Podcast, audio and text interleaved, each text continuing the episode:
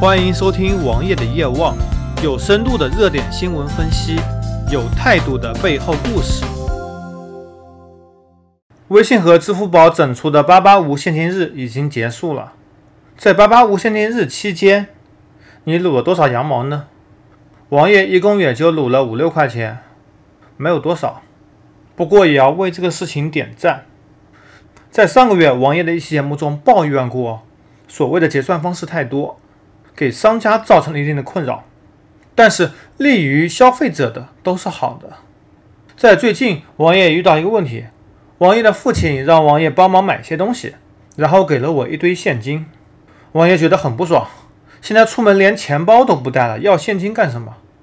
王爷的父亲打开皮夹就是一两千块钱，随身带十几张、二十几张毛爷爷，一定要觉得现金支付才靠谱。虽然王爷也把信用卡办了一些副卡，同时也教会了使用微信支付，但是老人家依然不放心。现在所谓的无现金，通过互联网来进行支付，非常的方便快捷。你可以打车，你可以骑单车，你可以买菜，你可以做几乎所有的支付，但是你得同时备齐微信和支付宝两个，有些地方甚至要第三个或者第四个。然后他们的竞争也都只存在补贴之中，谁补贴大用谁嘛，对消费者而言都是一样的。现在就有很多学者在说，一些店铺拒收人民币，也有一些媒体在说，引用了央行的话，商家拒收现金是违法的。那么我就要反问一句了：你在学校，在一些企业食堂里面刷企业内部卡吃饭，这是不是违法行为呢？刷卡解决了现金的很多问题，比如说找零问题，节约了时间成本，也同时对央行有好处。你不需要印那么多的货币，节约很多货币成本，同时电子化的更容易监控资金流向。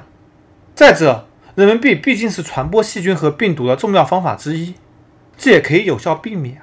而在所谓的交易之中，并没有任何人拒收人民币了。我微信上、我支付宝上收钱，那也是收人民币啊，我总不是收美元吧？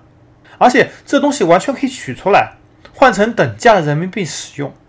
也有一些媒体在叫了，很多老年人必须要等等，他们无法适应当今的社会。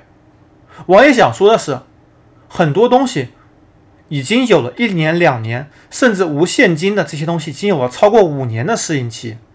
老年人没有接受和不接受的权利，你必须去接受。你花一年学不会，花两年学不会，你可以花五年去学，这没有什么学不会的。如果你学不会，你注定要被世界所淘汰。现金收款是有好处的，因为不需要手续费，很多人还是愿意收现金的。与此同时，也有非常多的人依然觉得现金更安全。其实呢，丢了就全没了。电子化的现金措施至少可以追查，有一个资金流向，而接下去区块链技术也将越来越广泛应用于互联网支付之中，也将会让大家更为安全。而与此同时，老人不愿意用手机支付的其他几个原因包括：第一，手机要流量，你要知道现在越来越多便宜的不限流量套餐，甚至很低价格可以买到很多流量。老人们其实并不知道，信息并不对等，而中国移动又是其中的始作俑者。中国移动用户实在太广泛了，绝大多数老年人都用的中国移动。中国移动阻碍了整个信息化的发展，同时国家不开放携号转网，也是另一个推波助澜的力量。老年人根本就不需要担心银行钱被划走。而在今天看来，未来可能还有三五年的过渡期。